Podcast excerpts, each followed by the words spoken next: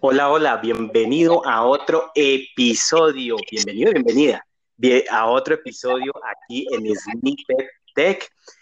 Hoy vamos a continuar con nuestra serie de los componentes de Jetpack en Android.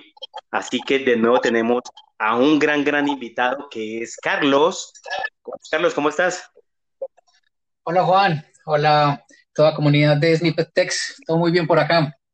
Ah, bueno. Hoy tenemos dos componentes muy interesantes, como son todos en Jetpack, que nos solucionan muchos problemas. Y hoy tenemos lo que es Data Binding y lo que hace poco salió también, que se llama View Binding.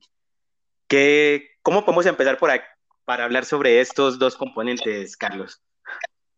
Claro que sí, Juan. Mira, eh, por ejemplo, enlazar los archivos de código de nuestra aplicación con las interfaces de usuario es una de las tareas más comunes que nosotros tenemos que hacer durante nuestro día a día como Android developers, ¿cierto? Y así como suena de simple, el proceso puede llevarnos muchas veces a errores de runtime, ¿cierto? Y también nos consume demasiado tiempo.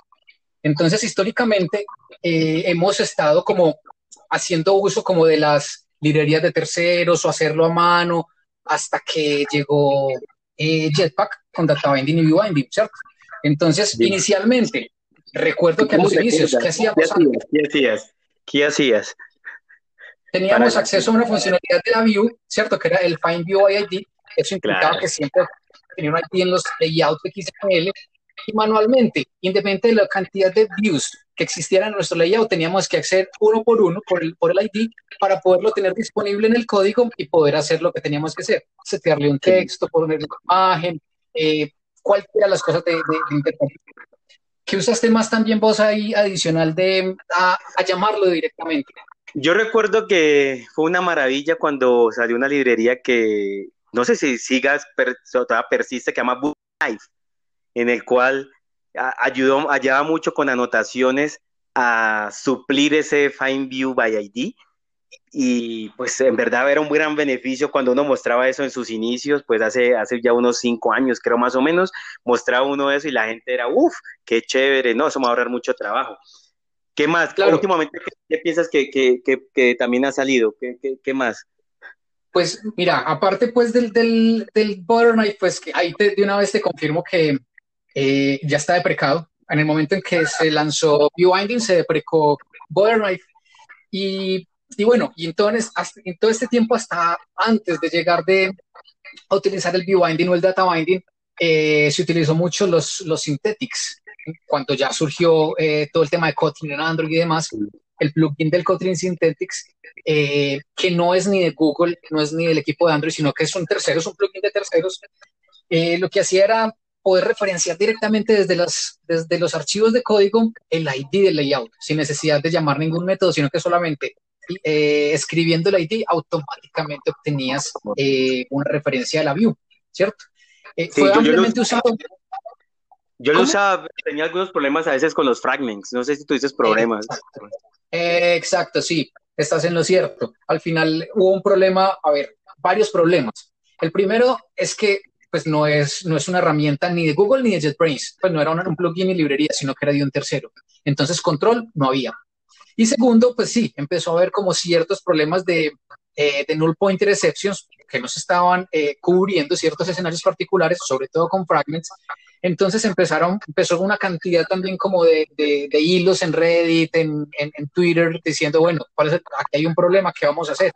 Hasta que llegó Data Binding, amado por muchos, eh, no tan amado por otros. Y odiados por otros, sí. Porque a ver, es una librería, ¿cierto?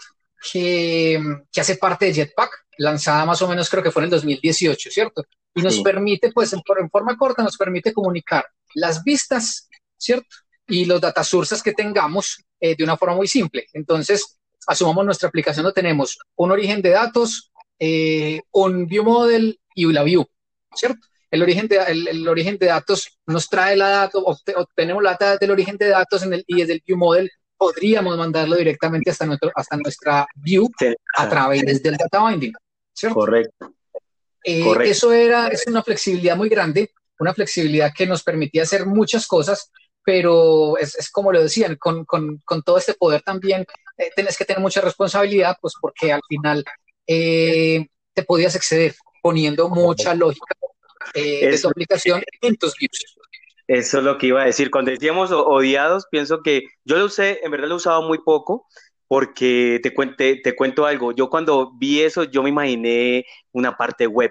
Entonces recordé esos viejos tiempos y a veces malos momentos con la programación en web y algunas cosas como, no quiero nombrar eso por acá, pero lo voy a decir como PHP, en donde enlazaba uno cosas de la, o JCP es que enlazaba la view con, con con los bins y yo no sé qué. Entonces, cuando yo empecé como a mirar eso, yo decía, uy, no, y yo recuerdo que, como dices tú, a veces había pantallas en, en, la web donde había mucho código, entonces yo decía, no, esto se va a volver así igual. Y en verdad, cuando he visto algunos proyectos que no se maneja bien data binding, uno encuentra lógica o, algunas cosas terribles en, en, la view que no debería ir ahí.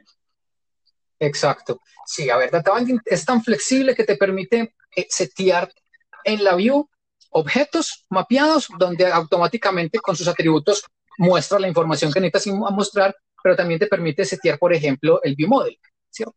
Y en el view model tienes unos métodos donde tú procesas eh, la información o la transformas y la puedes mostrar en, tu layout. Eh, es un patrón, al final, es un patrón de, eh, que tiene un patrón de uso y, digamos que existe la, posibilidad, De, de que esté bien o mal usado. Correcto. Ahora, y hace muy poco, pues salió este nuevo componente que se llama Viewinding. Y Viewinding es algo que también nos va a ayudar mucho a nivel de las vistas. Y en verdad lo que hace es igual, enlazar las vistas, genera como una, una, una clase en el cual enlaza ese, ese XML con pues ya nuestro código y podemos llamarlo reemplazando típicamente el Find View ID.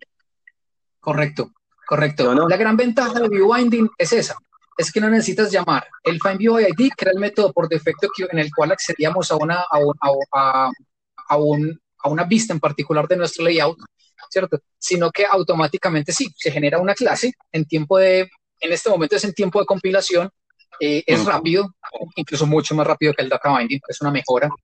Y tiene, tiene, eh, no tiene los problemas de null pointer exception que podría tener el, el los Kotlin sintéticos. ¿cierto? Correcto. Entonces, digamos que es un aire fresco, es un aire fresco y de verdad que me, desde que salió, desde que salió, salió hace muchos meses en, y solo era accesible desde ciertas versiones del, Android Studio, pero ya desde el, creo que fue el 3.5 o la versión 3.5, 3.6, que ya lo puedes tener disponible en tu Android Studio como parte nativa, solamente haciendo una pequeña configuración en el, en el Gradle, eh, en el Build Gradle. Entonces, es una buena evolución. Para mí es una buena evolución. Ahora, yo veo que aquí no hay uno bueno ni uno malo. Pienso que los dos ofrecen unas muy buenas características. Y si hacemos alguna comparación, Carlos, pienso que, como dices tú, lo primero que puedo comparar eso de, compilación. Pienso que view binding es mucho más rápido, lógico, porque de pronto el, anotador de, de el, notado, el, procesador de anotaciones del, del data binding puede demorarse un poco más porque hay que hacer mucho más cosas que el view binding. Pero ¿qué más ves que cómo podría usar en algunos casos data binding y por qué en otros view binding? Pues, lo que pasa es que tiene al final como objetivos diferentes, si bien comparten algunas de las actividades en intermedias, ¿cierto? Eh, que es, como ese, ese proceso de binding, ese mapeo entre lo que está en la vista con lo que tengo en el código, eh, pues como en, los dos, en ambos sentidos, del código a la vista y la vista al código. Pero, por ejemplo, a mí me parece más elegante. Me parece más elegante usar view binding que el data binding, siempre y cuando sea solamente para setear información o para obtener una información básica. Correcto. Yo uso más en verdad lo que es view binding. Eh, antes usaba los sintéticos y todo. El data binding en verdad lo he usado muy poco. Eh, no por porque digo que es malo sin nada de eso, sino de pronto no tuve la oportunidad de usarlo bien en un proyecto y porque pronto vi algunas más malas prácticas en otro. Entonces, desde que salió Viewbinding lo, lo, he usado mucho y creo que me ofreció un buen rendimiento y fácil de usar también, es muy sencillo. Algo que no tiene el, Viewbinding es que no soporta esa, ese enlace como de, las dos vías, ¿no? O sea, bidireccional. Exacto. Eh, exacto. en Viewbinding digamos que es como para solamente eh, sí, si lo vemos como escritura y lectura, no tiene una de las dos, no tiene como el tema de la escritura, ¿cierto? Em, pero el, el, el binding al final, con, con sus grandes ventajas, que es la usabilidad, la velocidad, y al ser al type y null safety, seguro que te, va, te, da ventajas gigantescas que te permiten trabajar súper tranquilo. Correcto. ¿Será que en un futuro alguna de las dos va a dominar a, otra o una se va a ir de, de, Jetpack? ¿Qué piensas o no? No sé, yo creo que en estos momentos incluso puedes trabajar con ellas conjuntamente y sin ningún problema. O puedes trabajar con ellas trabajar sin ningún problema con ellos conjuntamente y porque hay pantallas en donde no necesitas tener doble vía de comunicación. Entonces, cuando tienes esa doble vía de comunicación, puedes usar data binding. Y cuando no la tengas o cuando no la requieras, puedes usar, puedes usar view binding y puedes hacer uso como de, de, ambas de ambas eh, librerías de, de, Jetpack. O sea que es, ventaja para nosotros al final. Correcto. Bueno, creo que ese, eso último que nos dijo Carlos es la conclusión de este podcast. Así que, Carlos, unas últimas palabras para la comunidad. Eh, nada, al final, al final con todo esto es, es, lo de siempre. Entendamos qué hacen, entendamos eh, internamente qué ventajas y qué flexibilidad nos dan y tomamos la mejor decisión basada en eso. Y si la tomamos, seguro que vamos a tener una, una, una mejor facilidad, escalabilidad y mantenibilidad de nuestro proyecto. Claro. Bueno, Muchas gracias por escucharnos de nuevo en este podcast. Recuerda darle, darle like, recuerda compartirlo, también seguirnos por las redes y nos vemos en otra oportunidad. Chao, chao. Chao, chao. Chao, chao.